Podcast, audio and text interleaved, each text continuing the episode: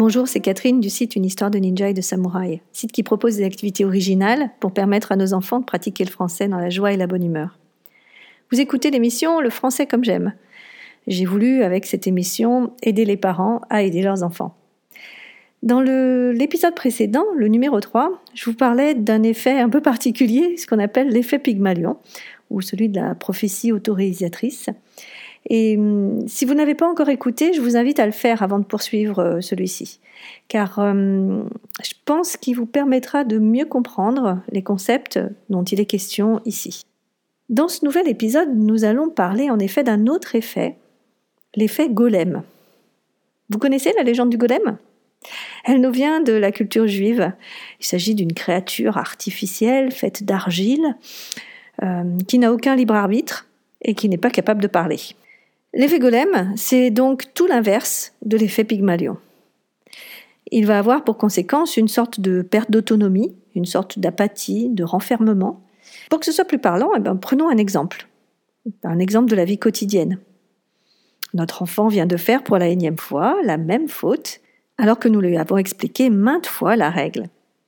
La pression monte et on sort soudain Mais c'est pas possible, t'es bête ou quoi? Et voilà, on l'a dit, on l'a exprimé. Tu es bête. Et notre enfant va avoir tendance à le croire. Pourquoi? Parce que notre statut de parent nous présente en expert. Nous sommes en quelque sorte le vieux sage, celui qui sait. Et notre parole est celle aussi de quelqu'un qui veut son bien, à lui. Donc il, il va nous croire. Et même s'il ne nous croit pas, il y a quand même cette petite phrase qui va flotter dans son esprit et son attention va être attirée par cette phrase. Et tous les jours, il va petit à petit découvrir plein d'exemples autour de lui qui montrent qu'en effet, oui, il est bête. Il peut avoir vécu un, grand nombre de situations qui prouvent le contraire, euh, qui prouvent qu'il est vraiment très intelligent, mais non, le fait qu'il y ait cette petite phrase qui flotte dans sa tête, eh bien, il ne retiendra que celle où sa bêtise est mise en avant. Alors j'ai fait un petit aparté sur cette histoire d'attention. Euh, c'est un, phénomène qui est vraiment très intéressant. Et, je suis sûre que euh, vous-même, vous l'avez vécu. Euh, moi, par exemple, lorsque j'étais enceinte, j'ai soudain vu des femmes enceintes de partout. Il n'y a pas eu pourtant de baby boom à ce moment-là, hein mais c'était juste que soudain, je les remarquais. Alors, c'est pas valable que pour les femmes. Hein. Euh, quand je suis revenue aussi des États-Unis, où j'avais laissé euh, à regret euh, ma voiture que j'aimais tant, et je savais qu'en France, elle était extrêmement rare, eh bien, j'ai réussi à en découvrir quelques-unes dans ma ville. Comment ça se fait? C'est une question d'attention. On voit plus facilement les choses sur lesquelles nous portons notre intérêt, notre attention, nos pensées. Je vous mettrai en lien une petite vidéo qui vous prouve que notre attention va là où nous la dirigeons. J'attends d'ailleurs votre réaction dans les commentaires. Je ferme ma petite parenthèse sur cette histoire d'attention et je reviens vers cet effet golem. Alors comment le détecter?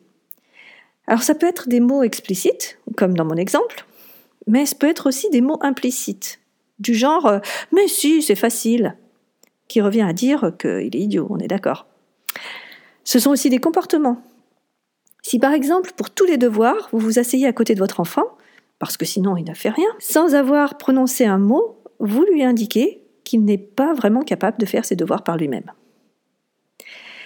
L'effet golem peut même avoir lieu au-delà de la relation directe parent-enfant. La manière dont nous parlons de nos enfants à des tierces personnes influe sur notre comportement, qui influe sur celui de notre enfant. Je me souviens d'une maman qui avait inscrit son fils à l'un de mes ateliers d'écriture. Lors de la première rencontre, euh, avant le premier atelier, euh, elle m'a dit euh, Oh là là, mon courage, hein, mon fils, c'est simple, il a un poil dans la main. Si vous arrivez à lui faire aligner trois phrases, ben, ce sera déjà bien. Alors évidemment, j'ai pas tenu compte de sa remarque et j'ai mené mon atelier comme d'habitude. L'idée de ces ateliers est d'avant tout de, jouer sur la pratique. Et donc, par exemple, je ne regarde pas les écrits des enfants. Je leur demande juste d'être capable de redire ce qu'ils écrivent, mais je ne vais pas aller chercher leurs fautes. Et ça a été le déclic pour ce garçon qui a écrit, tenez-vous bien, deux pages entières en racontant une histoire extraordinaire avec une intrigue incroyable. Enfin, c'était vraiment fabuleux. Donc son problème, euh, c'était pas euh, l'effort, c'était pas le, manque d'effort euh, plutôt, mais c'était bien la peur de mal écrire et d'être jugée pour ça. La mère a été ravie hein, en voyant ça. Elle s'est rendue compte qu'en effet, elle était peut-être un peu trop exigeante.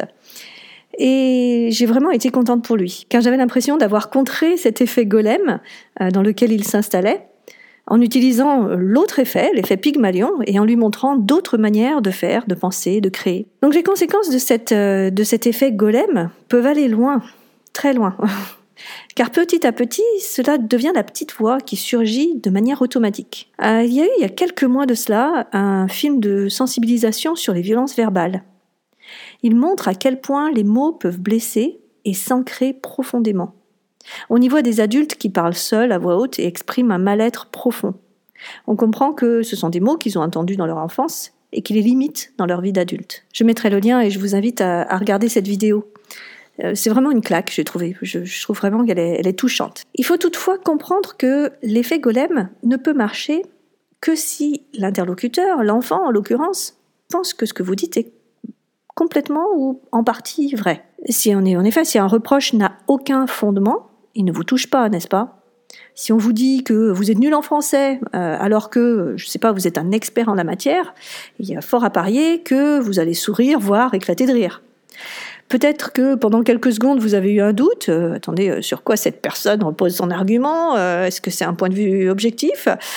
Mais au final, cela vous passe loin au-dessus de la tête. Si par contre, vous savez que vous avez des lacunes en la matière, cette remarque va résonner avec des pensées déjà sous-jacentes et va en quelque sorte gonfler ce nid de mauvaises pensées. L'idée de cet épisode n'est vraiment pas de vous faire culpabiliser, hein, attention, euh, nous sommes tous humains, on est humains avant tout. Euh, comme je suis de, nature curieuse, moi j'ai observé comme ça ce qui se passait chez moi.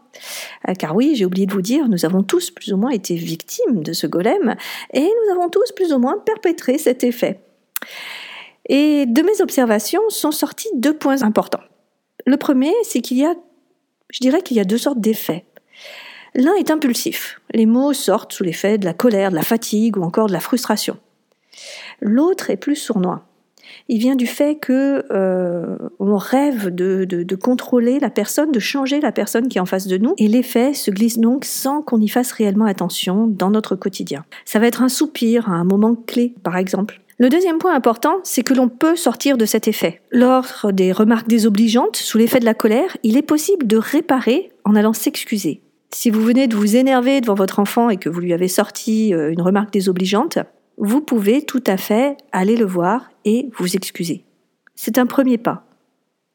Et vous verrez qu'à force de s'excuser, vous vous mettez à détecter ces réactions réflexes et au bout d'un moment, vous allez être capable de les prévenir. Un bon conseil, c'est d'utiliser la respiration profonde. Si vous avez des pensées négatives et vous pensez par exemple que votre enfant devrait changer, et que bien évidemment vous vous comportez dans ce sens, en étant poussif par exemple sur certains points, il va être plus difficile de se détacher de ces pensées. Euh, l'idée c'est de ne pas nier ces pensées, mais plutôt de les accepter, de dire d'accord, je pense ça de mon enfant, mais c'est aussi d'ajouter de belles pensées. Et c'est ainsi que je fais. Et c'est en plus très, très agréable de voir que euh, finalement nos, enfants sont fabuleux. Arriver à voir ce qui est bien, ce qui est bon, ce qui est important, satisfaisant dans son enfant, ça offre vraiment une, une sensation de gratitude.